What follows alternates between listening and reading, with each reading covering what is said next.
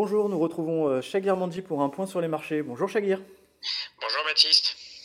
Alors on semble un peu entrer dans une phase d'attente après les forts euh, mouvements de marché euh, des deux, trois dernières semaines. comment est-ce que vous analysez un petit peu cette, cette situation entre deux? Crise bancaire, on a assisté à une très forte volatilité, tant sur les marchés des actions que sur les marchés des taux, et évidemment particulièrement sur le secteur bancaire et le secteur financier. Donc il est clair que nous sommes dans une phase où il faut attendre que la volatilité rebaisse un peu pour pouvoir agir parce que à très court terme, euh, les investisseurs sont très sensibles et quelque part il y a une fragilité du marché. Donc mhm. je pense que l'idée c'est simplement d'être patient, de laisser passer quelques jours, voire quelques semaines. Et puis, on, verra bien si cette crise bancaire a véritablement un impact macroéconomique.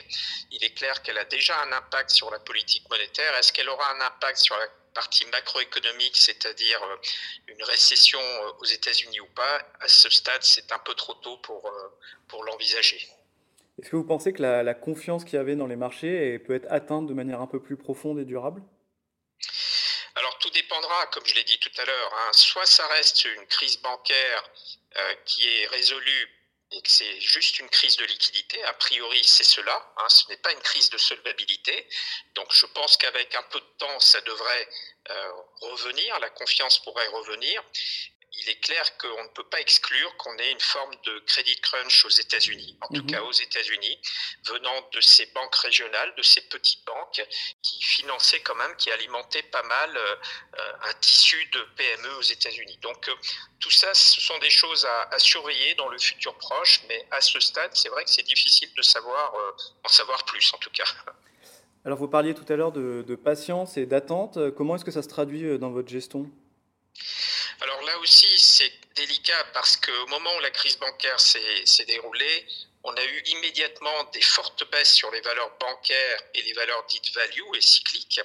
Et immédiatement, on a eu également des fortes hausses sur les valeurs défensives à l'image de ce qui s'est passé sur les valeurs pharmaceutiques. Donc là aussi, agir à froid, c'est délicat, euh, sachant que compte tenu de ce qui s'est passé, on aimerait avoir un portefeuille légèrement plus défensif, en tout cas, probablement un peu moins value, euh, compte tenu de ce qu'on pourrait avoir d'ici à la fin de l'année sur le plan macroéconomique.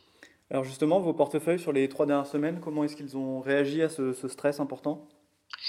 Alors sur les fonds diversifiés, on a bénéficié de la détente sur les taux souverains. Euh, nous avions beaucoup de, taux à 5 ans euh, sur l'OAT français, donc on a eu une détente assez importante sur cette partie-là.